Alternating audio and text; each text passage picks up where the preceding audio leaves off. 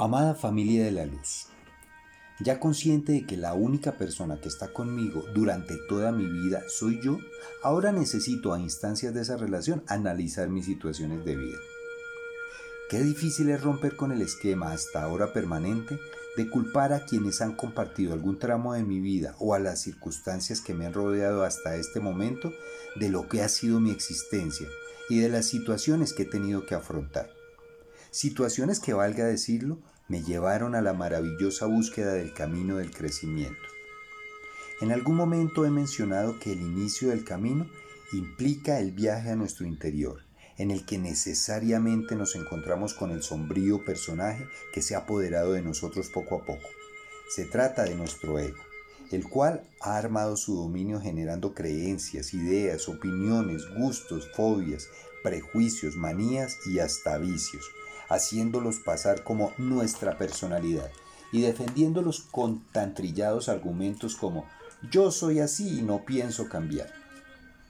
De esta forma ha logrado conducir nuestra vida, llevándonos a cometer muchos errores, pero siendo lo más grave el que no nos permita aprender y a crecer a partir de ellos como es la idea. Por el contrario, Él los aprovecha para hacerse más fuerte y afianzar su dominio sobre nosotros usando la estrategia de culpar a los demás por nuestros desaciertos, o cuando no es viable achacar la culpa a los demás, se defiende haciéndonos asumir el papel de víctimas de las circunstancias. En esa medida, para mí, lo más difícil ha sido enfrentar a mi ego y reconocer cómo mi vida ha transcurrido bajo su dirección. Reconocer que los verdaderos motivos para mi infelicidad están dentro de mí. Quizá un muy certero primer paso es dejar de culpar a todo y a todos por mi situación de vida es decir, dejar de mirar afuera y dirigir mi mirada a mi interior, reconociéndome como el único responsable de mis decisiones, de mis errores, en general de mi vida. Con este primer paso, reitero, dejar de culpar a los demás, voy a lograr un muy favorable efecto adicional. Todos los odios y resentimientos hacia ellos empezarán a limpiarse, pues ya no los culpo de nada, yo soy el responsable. Empiezo entonces a liberarme de gran parte de la carga que me ha agobiado hasta ahora. Bueno, pero una vez dado el primer paso es necesario avanzar. Al liberar a todas las personas de culpas y resentimientos, el segundo paso me lleva a mi interior, para enfrentar al ego, lo cual no es sencillo, pues él va a reaccionar ante mi presencia como una legión de fantasmas mis miedos, complejos, memorias limitantes emergerán ante mí tratando de hacerme retroceder. Se valdrán de jugadas como traerme recuerdos tristes, frustraciones, resentimientos, despechos, tratando de hacerme buscar nuevamente fuera de mí al enemigo que en realidad está adentro, que son ellos. Al lograr mantenerme en estado de presencia, me sobrepongo mirando a estos fantasmas de frente, ante lo cual pierden su fuerza, empezando a desaparecer uno a uno, dejando sola a la criatura que los dirige, a mi ego. Al irme liberando de ellos, como efecto, aumentará el amor y el respeto por mí mismo. Este proceso entonces implica reconocer todas mis manías, mis vicios, mis prejuicios, descubriendo en ellos a mis verdaderos enemigos, los cuales son defendidos por el ego, haciéndolos ver como parte integral de mí, llevándome a creer que no puedo renunciar a ellos, pues sería una pérdida de mi personalidad.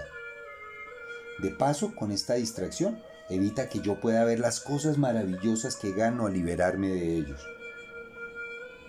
Si no doy este paso, cualquier oportunidad, por bella que sea que la vida en su perfección me ofrezca, no podrá ser disfrutada por mí, pues estos enemigos me acompañarán siempre, arruinando mi vida con la complicidad de mi ego, quien como táctica me lleva a buscar siempre a los causantes de mi infelicidad fuera de mí.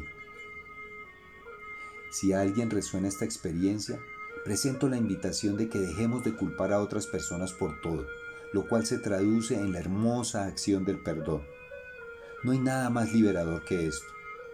Luego, vamos a nuestro interior, enfrentemos y limpiemos a todos los fantasmas que han evitado que disfrutemos plenamente nuestra vida, manteniendo siempre el poderoso estado de presencia para evitar que el ego nos haga retroceder o nos genere sentimientos de culpa contra nosotros mismos, como otra de sus tácticas.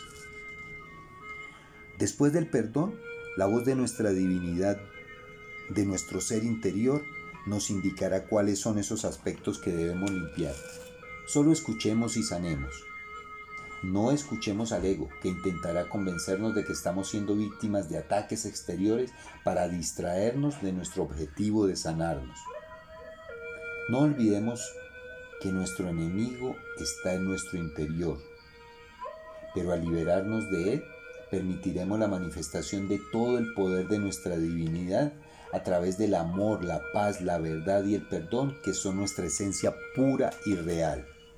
Rompamos por favor la esclavitud de nuestras manías y vicios para recuperar nuestro estado natural de paz, libertad y felicidad. Así seremos luz que ilumina el sendero de nuestros hermanos hacia la nueva humanidad. Gracias, te amo, lo siento, perdóname. Gracias, te amo, lo siento, perdóname. Gracias, te amo, lo siento, perdóname. Amada familia de la luz, gracias por escuchar. Nos amo.